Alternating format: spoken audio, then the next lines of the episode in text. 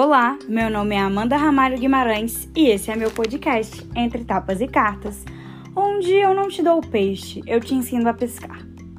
Então, gente, tô testando esse slogan, acho que não colou, né? Dar o peixe, não dar o peixe, ensinar a pescar, uma coisa muito governo Lula, né? Eu não sei se eu tenho direito de me apropriar de algo tão tão grandioso. Mas vamos lá. No episódio de hoje, cujo título é Uma pessoa do passado voltou e agora? Eu vou responder também, né? Uma daí das clássicas, das máximas.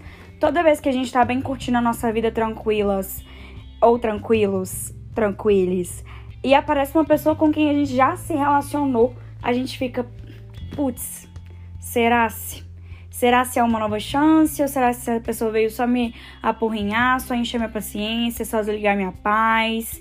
E aí ficam aquelas dúvidas: ah, mas se essa pessoa se deu ao trabalho de voltar depois de tanto tempo, é porque ela tá realmente interessada? Ou será que deixo o meu caminho de seguir em frente para poder né, arriscar com uma pessoa que eu já conheço, que já deu errado antes?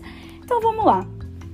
Para poder falar desse bafão de pessoas do passado voltando, eu vou falar da Roda da Fortuna de novo. E sim, gente, vou falar muito da Roda da Fortuna nesse podcast, porque eu acho que é um arcano que tem muitos elementos que conversam com vários vários momentos da nossa vida mesmo, várias situações onde a gente precisa de uma resposta, e essa resposta na verdade é uma, um rolê kármico, uma questão energética, e a gente fica andando em círculos. Então, paciência. Quem gostou bate palma, quem não gostou paciência. É sobre isso. E o elemento da roda da fortuna que eu vou falar aqui é justamente a esfinge. Então, se você olhar no baralho de Rider, tem a roda da fortuna, nos quatro cantos tem animais ou figuras mitológicas, e em cima da roda da fortuna, do, do círculozão laranja, tem um corpo de leão com uma cabeça de gente, que é o símbolo da esfinge egípcia. E no antigo Egito, a esfinge era simbolizava, simbolizava, né? Simboliza até hoje, a guardiã dos segredos. Então, todos os viajantes, quando precisavam de respostas ou revelar algum segredo, passavam pela esfinge e ela falava: Decifra-me ou devoro-te. E a partir disso, ela forçava essas pessoas a trazerem uma resposta criativa ou pelo menos diferenciada. Eu falo que a esfinge cobra da gente uma resposta diferente. Mas é complicado, né? It's complicated, porque se você for olhar para mim uma das das personificações mitológicas mais próximas dessa situação da esfinge é o mito de Édipo. Vou contar aqui bem rapidinho, em linhas bem gerais para senhoras, mas falo disso na aula da Roda da Fortuna do meu curso Tarot Descomplicado para Iniciantes, que será lançado no dia 19 de outubro. Então, se você tem interesse em aprender mais sobre o universo do tarot, já vai lá no link da minha bio do Instagram, Amanda Ramalhou, e faz o pré-save. No link da bio tem todas as informações para você fazer o pré-save do curso e não perder nenhuma informação tá bem? Então já garante esse bafo aí para depois vocês não ficarem reclamando comigo. Lá eu falo mais sobre as relações de Édipo com a Roda da Fortuna, que eu vou dar uma palhinha, né? Vou deixar um gostinho de quero mais. Bom, é, Jocasta casou-se com Laio e eles tiveram um baby, né? Enquanto ela estava grávida, Laio resolve questionar ou consultar o oráculo de Delfos, que era o oráculo ali da região da Grécia que eles moravam. E aí ele chega, e aí, Delfos, tudo bom? Tranquilo? Beleza? É, então, minha esposa Jocasta tá grávida.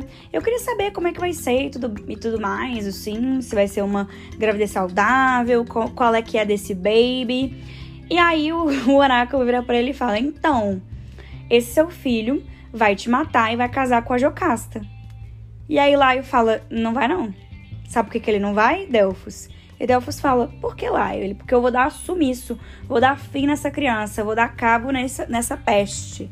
Aqui não. E aí ele vai, né, depois que a criança lá nasce, que é Édipo, Laio entrega para um dos lacaios dele. Laio era o rei da cidade, é importante falar isso. E falou: na moral, some com essa criança daqui. No sentido de matar a criança, sabe? Uma coisa bem bad vibes. E aí o, o servo lá fica meio assim: ah, não vou fazer isso não, vou só despachar essa criança aqui para um outro reino, ninguém nunca mais vai dar notícia desse moleque e é tudo nosso. E aí, Édipo cresce e ele é criado pela corte da cidade para onde ele é despachado. Então, reparem que ele nunca deixou a nobreza. E aí, num desses bafão dessas viagens, Édipo cruza com uma caravana na estrada, ele já maior. Ah, não, antes disso, é importante falar que Édipo também consultou o oráculo quando ele tava maiorzinho, e o oráculo falou a mesma coisa. Falou: Ó, então, você vai matar seu pai e se casar com a sua mãe. E ele falou: Uai, pode ser não. Que é isso? Vou matar as pessoas que me acolheram, que me criaram quando eu fui abandonado? Tem dessa não. Aí ele foge da cidade para poder não matar lá os pais, nem que fosse por um acesso de loucura.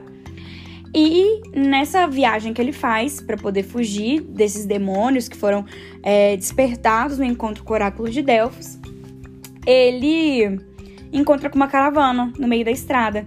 E aí tem um desacerto, um quebra-pau, um negócio estranho que acontece. E Edipo acaba matando uma das pessoas dessa caravana, que era quem? Gugu Liberato. Brincadeira. Brincadeira, gente, só pra se contrair. Que era Laio, o pai biológico dele, que ele não sabia. E aí ele fica horrorizado, assim, tem um pequeno surto e fala: É isso, vou me refugiar nessa cidade mais próxima aqui, que era a cidade do próprio Laio. E aí, quando ele chega lá, bem garoto, bem faceiro, tentando esconder a própria identidade, ele conhece uma garotona, que é a Jocasta, que inclusive Jocasta é quem fez a carta de drinks do Ofélia Bar, que é onde eu atendo toda quarta-feira, tá? O nome dela é esse mesmo. Até falei para ela desse bafão aí. Com certeza ela já sabia, mas é isso, né? Chamar Jocasta deve ter dessas. E aí ele encontra com Jocasta, o Édipo, a Jocasta do mito, não a Jocasta bartender do Ofélia. E ele se apaixona por ela e eles ficam juntos. E aí o destino é cumprido. Bom, depois desse bafão aqui todo envolvendo aí esse negócio, esqueci como chama esse negócio entre família, gente. Esqueci. Não é nepotismo. Ah, uma hora eu lembro, tá? Uma hora eu vou lembrar e falo no final do episódio. É, isso para mim representa muito, o mito de Édipo representa muito as voltas da roda da fortuna. Porque toda vez que a gente se, decide se afastar de algo predestinado, a gente acaba se aproximando mais desse negócio. Se tem que acontecer, vai acontecer. E eu acho que a pessoa do passado que surgiu na sua vida, ela pode simbolizar justamente esse momento do Édipo e da roda da fortuna, que é você correu, correu, correu da situação de resolver um problema, uma questão que está dentro de você, é, resolver uma, uma pendência que era ativa no momento em que você estava com essa pessoa ou que essa pessoa engatilhava. Por exemplo, vou dar um, um exemplão aqui. Eu comentei aí no, no, acho que foi no primeiro episódio, né? No episódio zero dessa temporada do Entre Tapas e Cartas, que eu voltei muito com meu ex-namorado. E a gente ficava meses sem conversar. E no momento em que eu estava superando, que eu estava vivendo lá vida é louca, ou que eu estava. O gatilho para a gente voltar era sempre questões relacionadas ao abandono, porque eu tinha muito medo de ser abandonada. Então, toda vez que ressurgia isso, mesmo que inconsciente, eu abria as portas para ele entrar na minha vida de novo, porque ele era uma pessoa que através da dependência, que é uma coisa muito bad também, ele minimizava os sintomas de abandono que eu sentia. Claro que na época eu não tinha a clareza que eu tenho hoje, tá? Senão, nossa, minha vida teria sido muito mais fácil. Mas eu acho que a pessoa do passado, quando ela volta, são portas que a gente abre por não conseguirmos curarmos nossas feridas sozinhas. E feridas que são engatilhadas, que são suscitadas, que são estimuladas por essa pessoa, consciente ou inconscientemente. Então, assim, se tem uma pessoa do passado que ressurgiu na sua vida ou na vida de um amigo, faz o exercício de tentar se lembrar quando essa pessoa apareceu pela primeira vez e como você estava quando ela deu o ar da graça na sua vida. Então, assim, pensa quais eram seus desafios, quais eram as questões, quem era você na época, qual era a sua maior dor, sua maior cicatriz e como que essa pessoa se relacionou com esse seu momento. E aí ajuda a gente a entender por que, que a esfinge traz essa pessoa de volta, por que, que a roda da fortuna traz essa pessoa de volta, que é pra gente aprender a dar uma resposta diferente. Se a cura for através da reaproximação, tudo bem. Mas, gente, com a minha experiência de mais de 600 pessoas atendidas por mim nos últimos seis meses no tarô, invariavelmente a roda da fortuna querendo que a gente cure o que aquela pessoa nos suscita, ou seja, que a pessoa seja um token, seja um instrumento para a gente conseguir se afirmar frente àquela questão do que algo a ser retomado do zero ali. É muito difícil retomar alguma coisa do zero, né? Sempre ficam algumas marcas. E eu, eu gosto de falar do mito de Édipo relacionado com isso, porque às vezes a gente tá se afastando dessa cura, né? A gente tá bem o lá e o lá doidão das ideias, a gente consulta o oráculo, o tarô, e aí a taróloga Amanda Ramalho vira e fala: então, você precisa é, focar no seu processo de autoconhecimento. Aí você fala: ah, autoconhecimento, meu negócio quero me autoconhecer, não. Eu quero viver minha vida. Eu sou uma pessoa intensa, uma pessoa itagaragadá. E aí, quando pensa que não, a segunda vez que eu atendo meliante a meliante, tá no mesmo pé, porque a roda da fortuna girou, trouxe as pessoas de volta para que elas pudessem internalizar um aprendizado, né?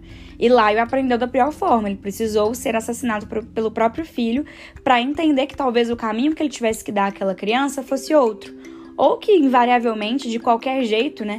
Talvez uma interpretação mais fatídica aí do complexo de Édipo, do mito de Édipo, seja que fugiu de todas as formas e caiu na mesma boca, né?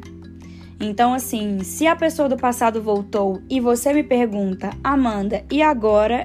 Eu digo, olha para dentro de você, vê onde você estava quando você conheceu essa pessoa, em primeiro lugar, revisita a relação de vocês de uma forma não romantizada, prós e contras, o que foi bom e o que foi ruim, e se analisa dentro dessa perspectiva. Quem eu era? Quem eu sou agora? O que, que eu preciso de evoluir, de superar dentro dos desafios que essa pessoa me trouxe quando a gente estava junto a primeira vez? E aí eu tenho certeza que a sua resposta vai ser um pouquinho diferente. E a Esfinge vai ficar bem feliz, bem serelepe, vai revelar o segredão dela, que é para isso que a gente tá aqui, né? Nessa vida, para poder viver a nossa própria roda da fortuna. E, gente, não é fácil.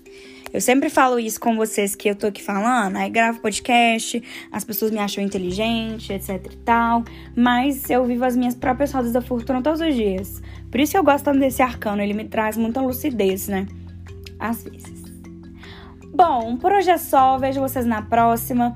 Não se esqueçam, caso tenham dúvidas, sugestões, críticas ao podcast, já mandem lá no meu direct do Instagram, arroba Amanda Ramalhou. Não se esqueçam de fazer o pré-save do curso. Tem muito conteúdo gratuito para vocês aprenderem. Se quiser, ah, quero testar essa bruxa.